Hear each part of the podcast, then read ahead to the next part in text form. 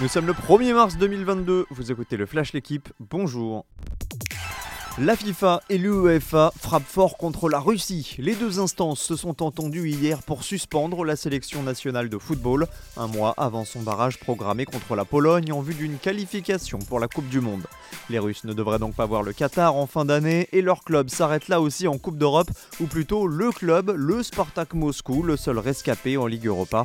Eh bien, les Moscovites sont officiellement disqualifiés, leur adversaire Leipzig qualifié pour les quarts de finale.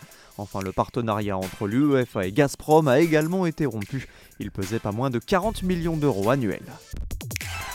Versailles peut-il croire au miracle? Le club de National 2, la 4 division, se déplace à Nice ce soir en demi-finale de la Coupe de France.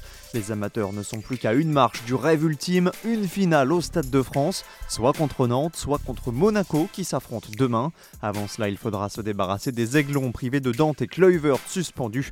Coup d'envoi 21h.